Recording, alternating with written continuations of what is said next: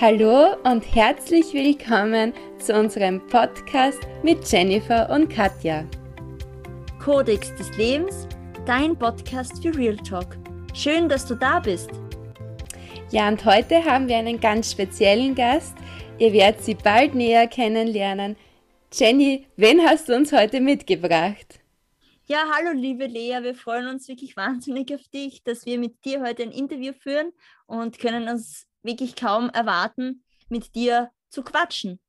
Lea, weißt du eigentlich noch, wo wir uns kennengelernt haben oder wie wir uns kennengelernt haben? Ja, erstmal Hallo auch an euch. Äh, ich freue mich auch sehr, da zu sein.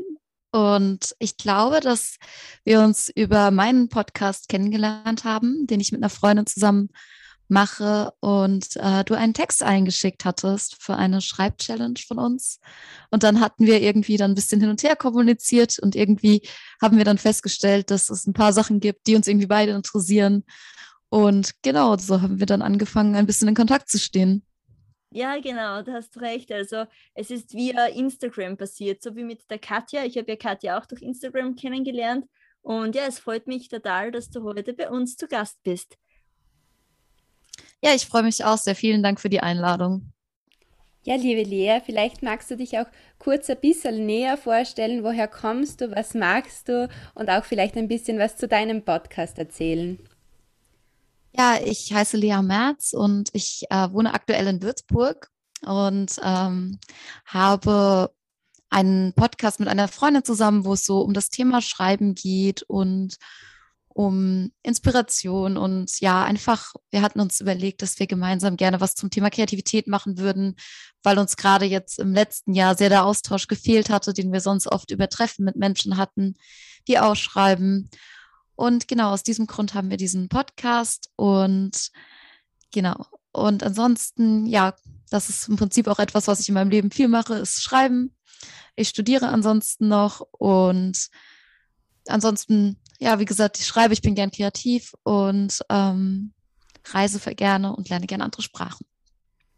Ja, und da wären wir genau bei dem Stichpunkt, worum es heute in dieser Folge geht. Du warst ja eine längere Zeit ähm, in der Ukraine. Ähm, wie ist es dazu gekommen und ja, welche Erfahrungen möchtest du uns ja, berichten?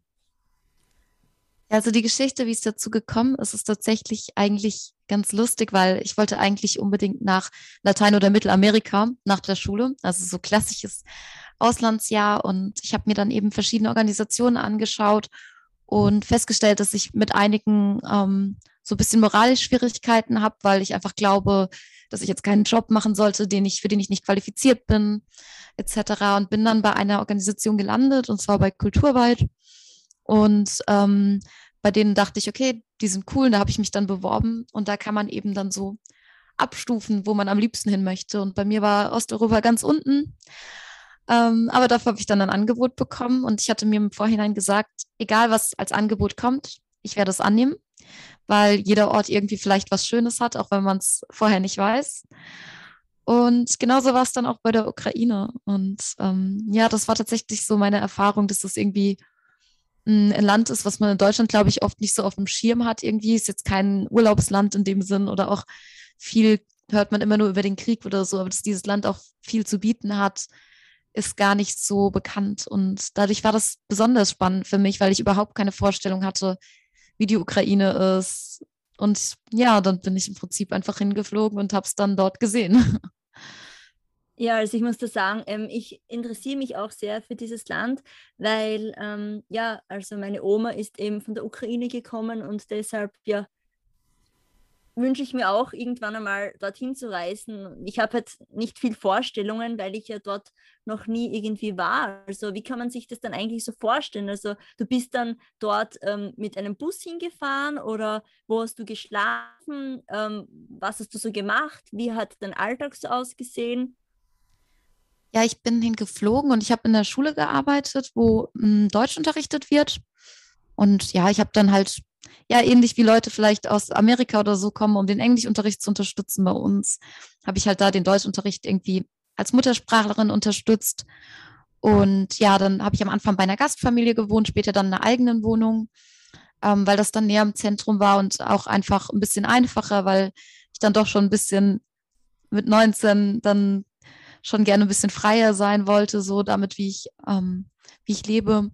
Aber habe auch immer noch guten Kontakt zu dieser Gastfamilie. Und ja, genau. Und ich bin schwierig zu sagen, wie man sich das Land vorstellen soll, weil es natürlich total vielfältig ist. Ich war in einer Kleinstadt, wo ich sagen muss, es ist jetzt ähm, nicht besonders schön dort gewesen. Also das sagen auch alle Leute, die dort sind. Es ist halt sehr, ist eine sehr ähm, arme Stadt, einfach weil da auch keine Industrie mehr ist und so. Die ist einfach mit dem Zusammenbruch der Sowjetunion weggefallen. Aber die letzten drei Monate, zweieinhalb Monate hatte ich dann Ferien und ähm, war dann in Kiew und das ist zum Beispiel dann wieder eine völlig andere Stadt und das ist dann auch eine Stadt, wo die sehr europäisch ist, aber gleichzeitig natürlich auch mh, hm, ganz anders von der Architektur her und so, aber wo man viel einfacher auch zum Beispiel mit Englisch klarkommt, was zum Beispiel dort in der Kleinstadt, wo ich war, gar nicht funktioniert hat. Und in Kiew ist es eben eine total weltoffene, spannende, kulturelle Stadt. Es gibt super viele coole Dinge, coole Bars, coole Orte, eine coole Kunstgalerie, wo man kostenlos rein darf und solche Dinge. Ich würde sagen, die Ukraine ist einfach da sehr, sehr vielfältig und auch die anderen Städte, die ich gesehen habe, sind einfach sehr, sehr unterschiedlich gewesen. Also es klingt total divers. Auf der einen Seite ähm, sprichst du das an, dass du, wo du vorher warst, ähm, ja, das, das Gebiet oder ähm, sehr arm ähm, ist und Kiew ähm, doch sehr europäisch. Also es ist total ähm, ja, unterschiedlich, denke ich mir. Ja, total. Also es ist eben auch wirklich ein, ein großer, großer Unterschied, auch in welchem Bereich man ist. Also zum einen, ob man eben in einer Groß- oder in einer Kleinstadt ist. Kleinstädte haben ganz viele die gleichen Probleme wie die Stadt, wo ich war. Aber auch, wo man ist, weil ich zum Beispiel habe ähm, vorher Ukrainisch lernen wollen, weil ich dachte, hey, ich gehe an die Ukraine, dann lerne ich Ukrainisch. Dann habe ich allerdings festgestellt, dass ich dort in der Stadt in der Nähe von der russischen Grenze, wo ich hingekommen bin, niemand Ukrainisch gesprochen hat, sondern alle Russisch. Im ich Westen wiederum spricht man nur Ukrainisch und in Kiew ist es so gemischt, aber auch mehr Ukrainisch auf jeden Fall. Ja, das ist zum Beispiel einfach ein Riesenunterschied. Also es ist einfach was völlig anderes, ob man an der Ostgrenze oder an der Westgrenze zum Beispiel ist. Ähm, allein die Sprache ist eine andere, die gesprochen wird. Und sprichst du jetzt auch ähm, die Sprache? Also hast du sie erlernt oder? Ja, also ich spreche jetzt Russisch, äh, Ukrainisch verstehe ich, aber kann es nur ganz wenig sprechen. Äh, einfach weil die Sprachen auch doch recht ähnlich sind und man das leicht vertauscht, vielleicht so wie wenn man Deutsch und Niederländisch gleichzeitig mhm. lernen würde. aber Russisch kann ich jetzt ganz okay sprechen, also so, dass ich, keine Ahnung, mit Leuten zusammensitzen kann und erzählen und dann viele Grammatikfehler mache, aber das ist ja nicht so schlimm. Das hört sich richtig cool an. Ja, und wie, wie sind die Menschen also so? Also man kann natürlich nicht alle generalisieren, so wie natürlich auch in Österreich also, oder Deutschland. Natürlich sagt man, gibt es immer solche Klischees, wo man sagt, die Deutschen sind eher so kühler und die Österreicher sind so und so. Aber wie kann man sich die Menschen ja so in der Ukraine einfach vorstellen? Also wie sind sie eher offen? Sind sie eher verschlossener? Sind sie, ich weiß nicht.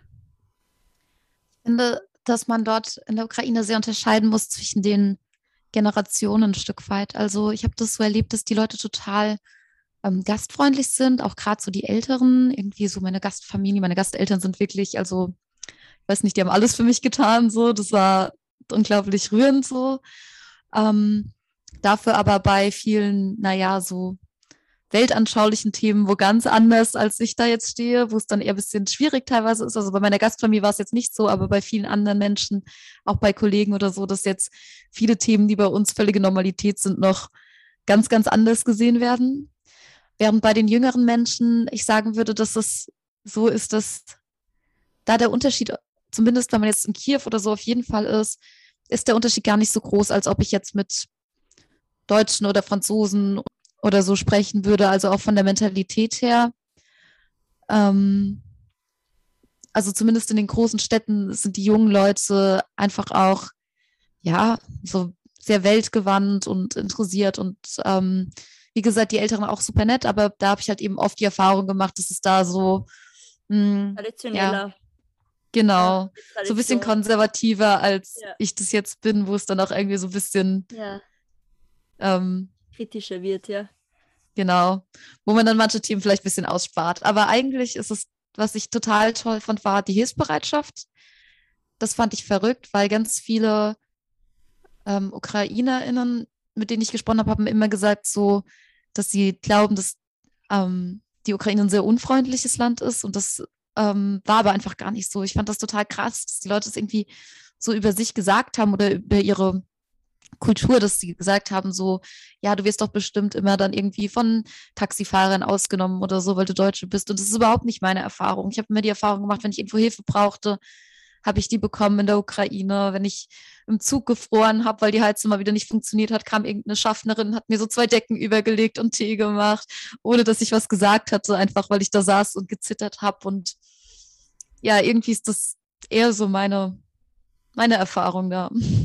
Also es klingt dann so, dass eigentlich die Kleinigkeiten dort viel mehr zählen, denke ich mir, weil man jetzt blöd gesagt, wenn ich zum Beispiel äh, nach Graz gefahren bin ähm, und mir kalt war, blöd gesagt jetzt, ähm, ich habe keinen D bekommen von der Schaffnerin oder so. Ich glaube, dass das die Kleinigkeiten dort ähm, ja, mehr zählen, dass die Menschlichkeit, die Hilfsbereitschaft einfach noch mehr da ist, denke ich mir, als wie in den deutschen, österreichischen Ländern oder wie. Das weiß ich nicht unbedingt. Also ich denke schon, dass es auf jeden Fall das gibt, aber es ist natürlich auch eine Frage davon, ähm, dass es auch ein bisschen so war, was ich auch manchmal sehr schwierig fand, dass ich oft als Deutsche ein bisschen anders behandelt wurde als andere Menschen, weil die Leute so waren, ah, oh, hier ist, und dann, dass ich auch noch die Sprache gelernt habe, waren halt sehr viele Leute sehr, sehr erfreut darüber. Und das war dann irgendwie ein bisschen, ich weiß nicht, ob diese Erfahrung alle Leute so machen oder ob das nicht eher auch eine Erfahrung ist, die man dann eben zum Beispiel als Deutsche macht, wenn man dorthin kommt und die Sprache ein bisschen, bisschen spricht, dass die Leute dann eben sehr froh sind, dass man da ist. Also ich kann es halt nicht beurteilen, wie es wäre, wenn das nicht so gewesen wäre, nicht diese Konstellation. Mhm. Aber ich glaube auf jeden Fall, dass dieses äh, Gastfreundlichkeitsding eben ein großes Ideal ist, so was für die Leute auch sehr wichtig ist. Man muss sich einfach gut um seine Gäste kümmern. Das ist, glaube ich, stärker als hier. Ja, das kann ich mir vorstellen. Und ja, was gab es da so für ein Essen? Ähm, ja, tatsächlich Essen war ganz spannend für mich, weil ich äh, Vegetarierin bin und das war gar nicht so einfach. Das glaube ich, ja. Ähm, weil die Gerichte sind doch, ähm, die traditionellen Gerichte sind doch ähm, etwas mehr mit schon mit Fleisch und so auch. Also ich glaube, also soweit ich mich jetzt auskenne und ja. Ja, genau. Und es ist auch einfach nicht so üblich, dass dort Menschen Vegetarier oder Vegetarierinnen sind. Und dadurch ist es auch einfach nicht so bekannt. Also meine, mm, zum Beispiel habe ich vorher gesagt, dass ich Vegetarierin bin und meine Gastfamilie hat am ersten Tag Fisch gemacht und die waren super stolz darauf, dass sie halt was gefunden hatten. Oder ich war auch mal, wo ich gesagt habe, ich bin Vegetarierin im Restaurant und ich habe dann Hähnchen bekommen, weil sie gedacht haben, dass ich aus gläubigen Gründen keine Kuh esse oder was weiß ich oder kein Schwein. Okay, also Sie haben das eigentlich gar nicht so äh, explizit verstanden, dass das jetzt nicht mit der Religion in Verbindung steht, sondern dass das einfach eine persönliche Einstellung ist, ähm, wenn man jetzt vegan oder vegetarisch lebt. Genau, also es war also in den kleinen Orten, natürlich auch wieder in den Städten ja. kein Ding. Aber das war tatsächlich ein bisschen schwierig. Allerdings habe ich dann auch schon ganz viele tolle Sachen gefunden, die ich echt super lecker fand. Also die haben also zum Beispiel so Vareniki, das ist wie Maultaschen gefüllt mit verschiedenen Dingen, die gibt es eben auch vegetarisch. Und ja, und ich habe auch viele Dinge dann einfach meine Gastfamilie, mein Gastpapa hat dann ganz stolz immer gesagt, dass er für das Kaninchen kochen gelernt hat, weil er immer für mich Sachen dann ohne Fleisch gekocht hat. Und es gibt schon sehr gutes Essen dort. Oh, das klingt echt voll schön.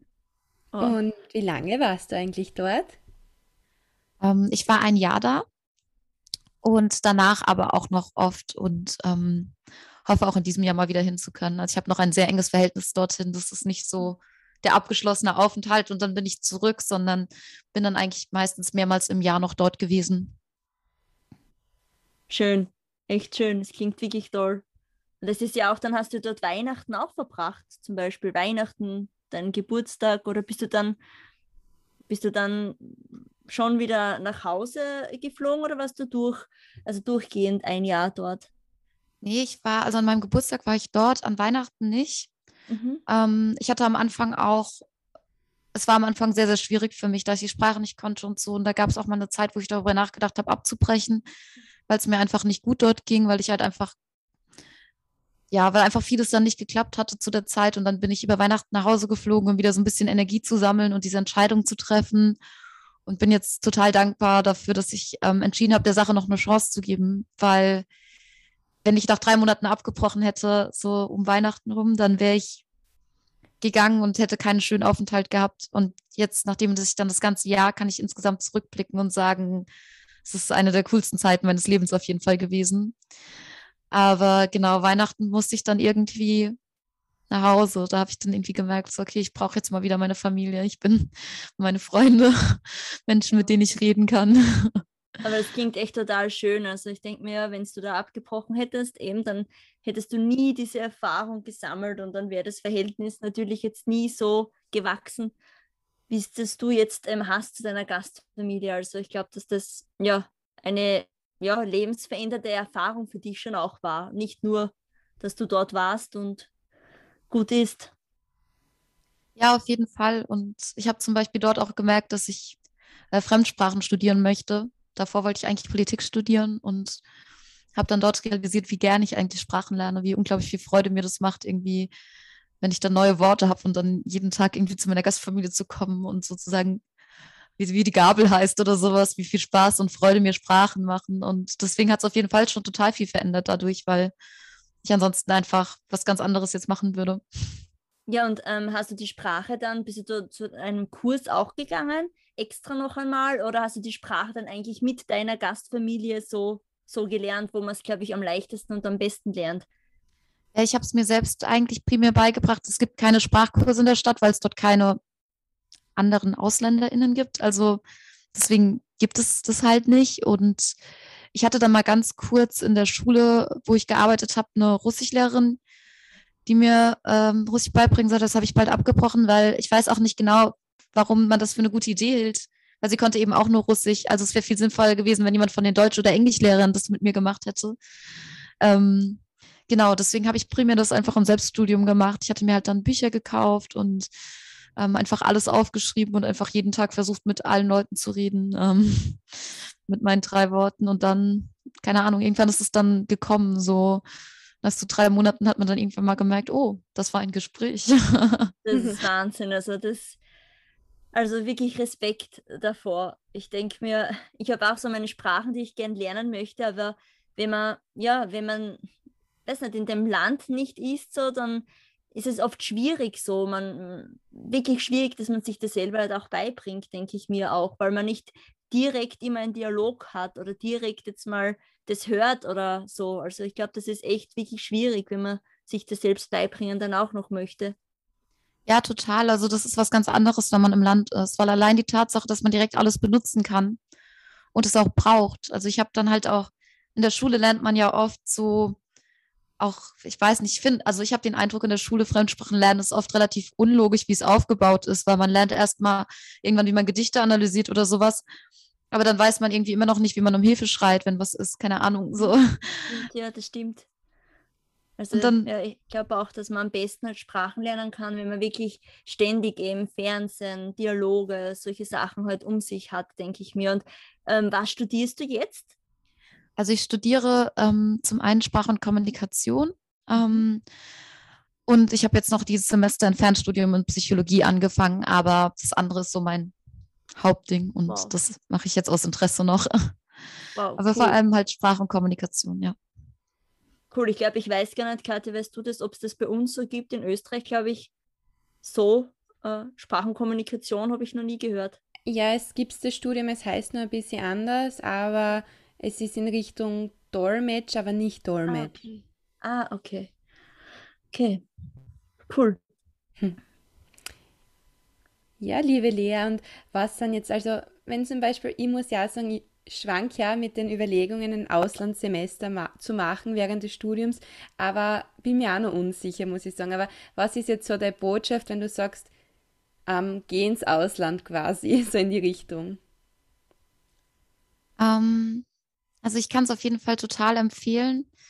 Denke aber auch, ähm, je nachdem, wo man zum Beispiel auch hingeht, wie groß da zum Beispiel die Schwierigkeiten zu erwarten sind, was Sprache oder so angeht, ähm, also man sollte sich schon, glaube ich, ein bisschen Gedanken machen, wo man hingeht ähm, und auch, ob man das kann. Also, weil es ist schon eine psychische Belastung, wenn man irgendwie monatelang mit niemandem sprechen kann, weil man die Sprache gar nicht kann zum Beispiel. Wenn man jetzt zum Beispiel nach England geht oder so und eben schon gut Englisch kann, ist das eine andere Situation. Ich glaube, das sollte man sich überlegen im Vorhinein. Aber ich kann auch wirklich sehr ermutigen, an Orte zu gehen, wenn man die Möglichkeit hat, die vielleicht nicht so auf der klassischen Liste stehen, ähm, weil tatsächlich echt so die Erfahrung gemacht habe, dass es wirklich an jedem Ort coole Menschen gibt, schöne Dinge, besondere Dinge. Ähm, auch wenn es vielleicht jetzt nicht der Platz ist, wo ein jeder erstmal drum beneidet, wenn man das sagt und denkt so, oh, cool. Ähm, aber oft ist es dann trotzdem für einen selbst eigentlich eine der eine besonders coole Erfahrung. Und das würde ich auf jeden Fall empfehlen. Und äh, schaut vorher, welche Sprache dort gesprochen wird, wo ihr seid. ich denke, dass da ganz viel Mut schon auch dazugehört. So. Also ich kenne das ja von mir. Also ich bin jemand, der sich für so viele Sachen interessiert, egal in welchem Bereich. Ich bin immer offen und interessiert. Ähm, aber dass ich so wirklich sagen könnte, ja, es hat auch immer dann mitgespielt, dann auch, dass ich ja immer fix gearbeitet habe. Dann kannst du nicht sagen, okay, jetzt bin ich dann mal drei, vier Monate weg oder ein Jahr. Das schon auch. Aber Mut gehört dann auch dazu, denke ich, weil, ja, weiß ich nicht, wenn ich die Möglichkeit gehabt hätte, man muss schon mutig sein, dass man das wirklich durchzieht, dass man sagt, ich gehe da alleine hin, ich mache das alleine, ich kenne da niemanden. Es gibt, glaube ich, schon, weiß nicht, Menschen, die studieren und die dann auch, weiß nicht, zu zweit, zu dritt irgendwo hingehen. Das ist nochmal eine ganz andere Nummer. Aber ganz alleine irgendwo hingehen, das ist für mich schon Respekt und für mich auch eine Mutfrage. Ja, vielen Dank. Also ich glaube aber auch, dass man eben auch wissen muss, ob das was für einen ist. Also es gibt ja auch Menschen, die sind super glücklich damit, an einem Ort zu sein und keine Ahnung, so ich habe einen großen Bruder, der für den ist das eine Horrorvorstellung, irgendwo so weit weg zu sein, nicht weil er sich das nicht traut, sondern einfach weil er nicht weiß, was er da soll. Also und ich glaube, das ist halt auch sehr wichtig, dass man sich so fragt, wo man hin möchte. Aber ich glaube, es gibt schon sehr viele Leute, die sich eben wünschen, mal was anderes zu sehen und woanders hinzugehen und dann ist es, glaube ich, oft sehr gut, es dann auch wirklich zu machen, weil ich glaube, man bereut es ansonsten. Also ich habe das auch so immer gesagt, so ich hatte, wie gesagt, als ich das Angebot Ukraine bekommen habe, war ich erstmal so, hm, war jetzt nicht, was ich mir vorgestellt habe. Und dann dachte ich mir, wenn ich jetzt ablehne, werde ich das den Rest meines Lebens bereuen, wenn ich. Aber das sind genau bin. die besten Geschichten halt auch wieder, so wie es du uns gerade erzählst. Du wolltest das eigentlich gar nicht, hast es dann bekommen und bist jetzt eigentlich glücklich über die Erfahrung. Ja, auf jeden Fall. Ja, Lea, ähm, wir haben zum Schluss für dich noch ein paar Fragen uns überlegt. Das sind so entweder oder Fragen. Also, bist du bereit? Ja, ich bin bereit. Was trinkst du lieber, Tee oder Kaffee? Ich mag beides sehr gerne, aber ich bin auf jeden Fall süchtiger nach Kaffee. Buch oder TV? Äh, Buch auf jeden Fall. Berge oder das Meer? Ähm, Meer. Ja, du bist auf meiner Seite. Tag oder Nacht? Nacht auf jeden Fall. Sehr nachtaktiv, ähm, was ich immer sehr schlimm finde, dass ich dann, wenn ich morgens Uni habe oder so. Keine Uhrzeit für mich. Ja, bist du eine kleine Nachteule. Genau, vor 12 Uhr kann man mit mir nichts anfangen. Hund oder Katze? Ja, Katze, aber Hunde sind auch toll. Träumerin oder Realistin? Mm, auf mein eigenes Leben bezogen Realistin, auf die Welt bezogen äh, Träumerin. Geburtstag oder Weihnachten? Auf jeden Fall Geburtstag. Schwarz-Weiß oder bunt? Hm. Kleidung am liebsten bunt, malen am liebsten schwarz-weiß. Pasta oder Pizza? Pasta auf jeden Fall. Ja, ähm, danke Lea, dass du das mitgemacht hast, diesen Spaß mit unseren Fragen. Ähm, wir freuen uns natürlich sehr, wenn du uns und unseren Podcast weiterempfiehlst an deinen Freunden und an deinen Familie. Und ähm, du bist ja auch auf Instagram zu finden, oder? Genau. Du kannst gerne auch deinen, äh, deinen Podcast auch nennen und deinen privaten Account, wie du möchtest. Genau, also ich glaube, es wäre gut, wenn es nochmal die Shownote packt, aber ich heiße, wie gesagt, Lea Merz und man findet mich, wenn man mich mit Unterstrich Lea.merz und dann wieder einem Unterstrich sucht und dort kommt man auch mein, ähm, meine Gedichtseite und so Sachen ähm, da rüber da drauf. Und der Podcast heißt Zeilensprung und findet ihr unter zeilensprung.podcast. Wir sind im Moment ein bisschen eingeschlafen und am Neuformieren, aber bald geht es dort auch wieder weiter. Super, schaut unbedingt vorbei. Ich war schon mal auf der Seite und habe ihr sogar was eingeschickt. Ist wirklich top. Ja, wir sagen in dem Fall danke fürs Zuhören. Es hat uns vor allem auch gefreut, dass wir wieder einen Gast in unserem Podcast begrüßen durften. Danke dir nochmal, Lea und danke fürs Zuhören. Danke euch. Tschüss. Tschüss. Tschüss.